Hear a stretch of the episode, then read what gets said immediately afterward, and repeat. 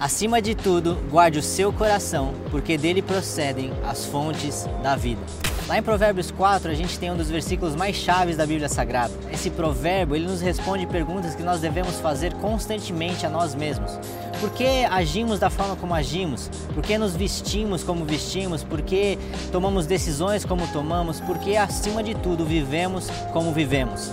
Esse versículo ele nos explica da onde vem tudo aquilo que a gente é, tudo aquilo que a gente vê com os nossos olhos, tudo aquilo que a gente vive aqui na terra, que vem do nosso coração. Próximos minutos a gente vai abordar esse tema tão central à nossa fé cristã, a uma vida cristocêntrica pautada na palavra de Deus. Tudo aquilo que vem do nosso coração, que molda toda a nossa vida. Fique conosco e não perca isso.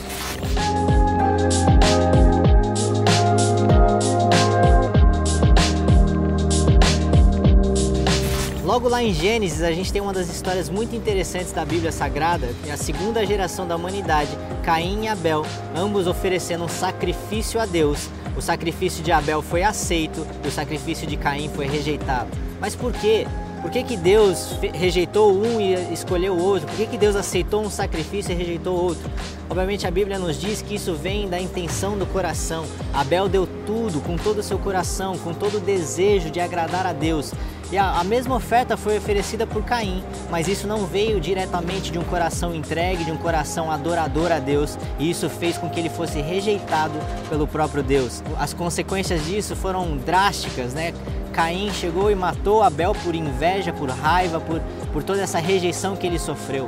Mas são tantas outras histórias na Bíblia que a gente vê. A gente vê também a história de Sara, a esposa de Abraão, o nosso pai da fé, que teve uma promessa, né? Uma promessa de ter um filho já numa idade avançada. Abraão e Sara já estavam idosos e Deus chegou e prometeu a eles um filho. Lembrando que Sara era estéril, não poderia ter filhos, já estava em uma idade avançada e aquilo que Deus havia prometido a ela era impossível. E Sara, sem externalizar nada, sem agir de uma forma externa, visível pelos olhos, riu no seu coração e Deus a repreendeu por isso. Ela duvidou no seu coração, não teve fé no seu coração, e isso foi causa de rejeição por Deus. Nós temos também a história de Davi, que era um pastor de ovelhas e quando Samuel foi chamado por Deus para ungir o próximo rei de Israel, Samuel chegou na casa de Jessé, que era o pai de Davi, e começou a contemplar os seus irmãos que eram de alta estatura, eram fortes, eram formosos, e Samuel começou já a imaginar que um desses seria o escolhido. Mas quando Deus viu isso, Deus viu o coração de Samuel e Samuel já estava vendo aquilo com os seus olhos físicos e já tomando uma decisão ali que aqueles seriam os escolhidos. Deus falou a Samuel: Não se atente para a aparência exterior, porque Deus não vê como o homem vê. Deus vê o coração e o homem vê aquilo que está à vista dos olhos, o homem vê o exterior. Nós temos também o relato de Davi, depois de já ter sido escolhido rei, ungido rei de Israel, já havia se tornado rei, já havia conquistado muitas nações, muitas terras. Era um grande sucesso como um rei, era um dos maiores reis que Israel teve. Era um homem, conforme a palavra nos diz, segundo o coração de Deus. Mas Davi cometeu um pecado incrível ele estava no seu terraço e quando ele viu Batseba, uma mulher que a palavra nos diz que era formosa, era bonita, Davi já a desejou no seu coração. Davi desejou uma mulher que não era sua e para ter essa mulher ele cometeu um assassinato, matou o esposo dessa mulher e se deitou com ela e o resto a gente já sabe.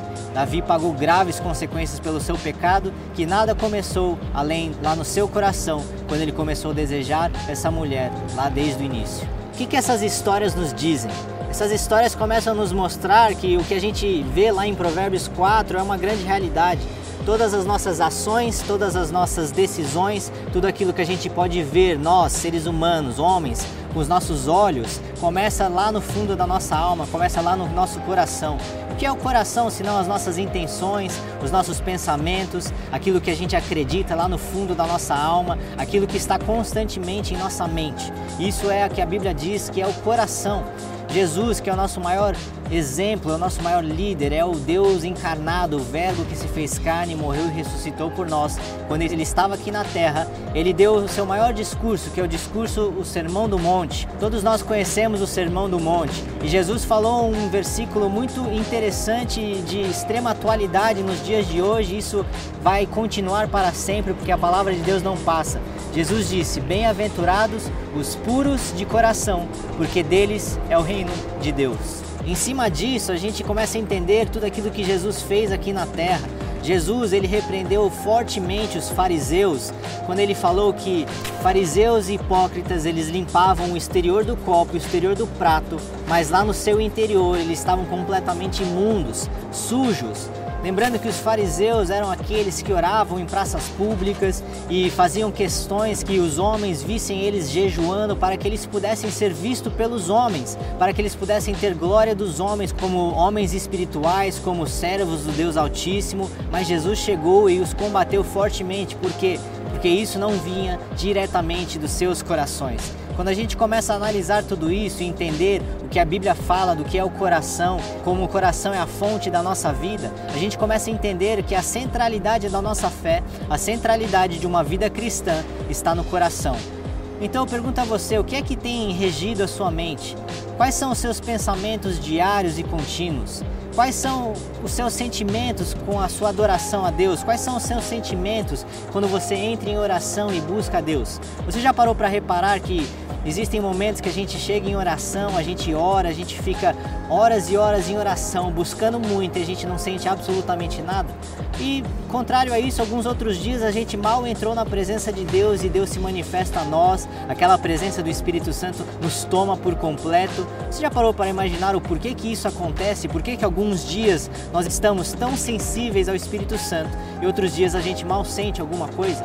Obviamente isso também fala do nosso coração, os nossos sentimentos, os nossos desejos, tudo aquilo que a gente pensa e tudo aquilo que a gente acredita de Deus quando nós entramos em oração. Então, quando nós vemos tudo isso, nós vemos essas histórias, esses relatos, esses versículos bíblicos que constantemente falam de coração, da intenção do homem, do desejo do nosso coração, de tudo aquilo que vem de dentro para fora, nós começamos a entender que o nosso Deus é um Deus que de fato ele vê o nosso coração e não o nosso exterior. Mas Jesus não tinha terminado com os fariseus e escribas. Jesus veio veementemente contra as suas práticas. Uma coisa que Jesus falou sobre eles é: esse povo me honra com seus lábios, mas o seu coração está longe de mim.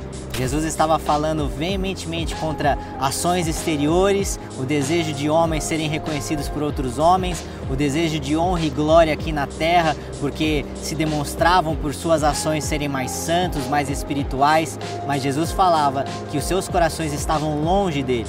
Eles queriam demonstrar exteriormente que eram espirituais, que eram sagrados, que eram puros, só que os seus corações estavam completamente apodrecidos pelo pecado. Então, se nós estamos falando sobre a fonte da vida, que é o coração, como nós vemos lá em Provérbio, nós começamos a entender que o nosso coração é uma fonte de fato. Se nós olharmos para a natureza, nós vemos um rio que tem a sua fonte e essa fonte ela vai distribuindo água para onde ela vai e o rio vai indo em direção a riachos e vai ficando menor cada vez mais. Se nós queremos purificar esse rio, nós vamos direto à fonte. Purificando a fonte, todo o restante do rio é purificado. Da mesma forma é a nossa vida. Se nós queremos santificar a nossa vida, acima de tudo, santifique o seu coração, porque dessa forma todo o restante da sua vida vai ser santificado pelo Espírito Santo que está dentro do seu coração. A palavra também nos diz que a candeia do corpo são os olhos, e se os nossos olhos são bons, todo o nosso corpo terá luz, mas se os nossos olhos forem maus, quão grandes serão as trevas no nosso corpo. A Bíblia está obviamente falando daquilo que nós vemos, daquilo que nós estamos olhando. E nossos olhos são direcionados por aquilo que nós estamos pensando. Se nós estamos vendo algo, nós direcionamos os nossos olhos àquilo, e aquilo que a gente vê começa a entrar na nossa mente, começa a moldar a nossa forma de pensar, nossa forma de agir, nossa forma de sentir. Existe o ditado popular que aquilo que está longe dos olhos está longe do coração, longe dos olhos, longe da memória. Então, quando a palavra está falando disso, ela também está falando do, do nosso coração, da nossa alma, das nossas intenções, dos nossos desejos. Então, o questionamento que nós devemos fazer constantemente: o que é que tem regido o nosso coração? O que é que tem estado na fonte da nossa vida, na fonte das nossas ações, na fonte da nossa busca a Deus? A nossa busca a Deus pode estar com uma motivação errada no nosso coração e nós podemos estar desagradando a Deus com uma busca a Ele. Isso pode parecer pesado, mas é uma realidade. Foi isso que Jesus disse sobre os fariseus. Então, o que tem regido o seu coração? O que tem regido a sua mente? O que você tem constantemente pensado? Quais são as suas intenções em tudo na vida?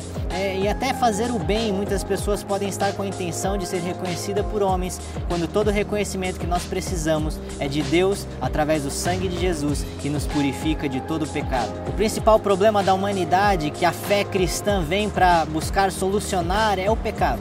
O principal problema é o pecado que está no coração humano, a nossa natureza foi corrompida lá no jardim do Éden. E o pecado, ele tem uma cura sim, é Jesus, o sangue de Jesus derramado na cruz do Calvário, a sua ressurreição. Se nós queremos ser curados da nossa lepra da nossa alma, se nós queremos ser curados dos nossos pecados, do nosso pecado no nosso coração, é somente pelo sangue de Jesus, pelo Espírito Santo que vem e habita dentro do nosso coração. É isso que nós declaramos quando nós aceitamos Jesus. Nós aceitamos Jesus para viver dentro do nosso coração. Essa é a fonte da nossa vida. Então, se nós queremos ser purificados, se nós queremos ser santificados, se nós queremos viver uma vida em santidade, quais são os passos que a gente deve tomar para viver isso? Antes de mais nada, nós precisamos nos arrepender. Se nós nos arrependemos de todo o nosso coração e reconhecemos que nós somos falhos e indignos, Deus nos dá graça, Ele nos perdoa e Ele derrama o Espírito Santo dele dentro de nós e nós nos tornamos um só Espírito. E o Espírito Santo, diariamente, mediante um relacionamento que nós temos com Deus, uma oração diária, na leitura da palavra diária, com jejuns de mortificação da carne, nós começamos a purificar o nosso coração e começamos a ser transformados de glória em glória, segundo a imagem e semelhança de Cristo. Essa é a única forma de viver uma vida cristã, é purificar o nosso coração, é santificar as nossas intenções, a nossa alma, o nosso espírito, para que nós tenhamos o poder de Deus agindo através de nós, para que a gente possa viver em espírito em verdade e não mais pelo nosso coração corrompido de carne, mas sim pelo coração coração espiritual, pelas intenções purificadas, por um sentimento de completo amor por Deus. Se você tem ainda alguma dúvida porque nós devemos purificar somente o coração para que o restante da nossa vida seja purificada, a palavra de Deus nos diz que os puros de coração verão a Deus, somente os puros de coração. Então, se muitas vezes pessoas estão dando um enfoque muito grande naquilo que é exterior, naquilo que pode ser visto com os nossos olhos, aquilo que os homens, outras pessoas podem dizer de nós, nós, porque conseguem ver isso fisicamente, mas Deus está interessado no seu coração, porque dele procede toda a vida. Eu quero te encorajar, você que tem acompanhado esse vídeo com a gente, a purificar o seu coração, a santificar a sua maior intimidade com Deus, o seu maior sentimento interno com Deus, de chegar a Ele e ter isso transformado.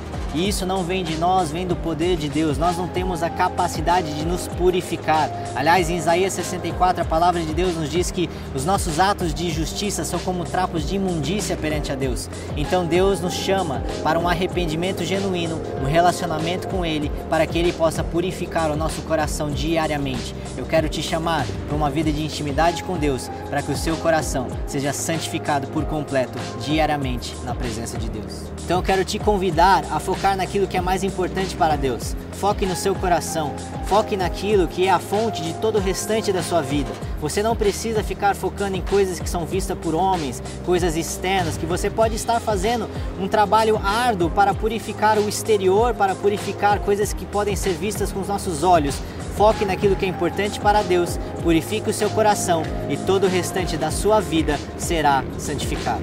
Se você gostou desse vídeo, comente aí embaixo, dê um like pra gente, compartilhe com amigos, família, ou quem que for que você acredita que gostaria de ver esse vídeo para que essas vidas sejam também abençoadas por esse conteúdo. Um grande abraço, que Deus te abençoe.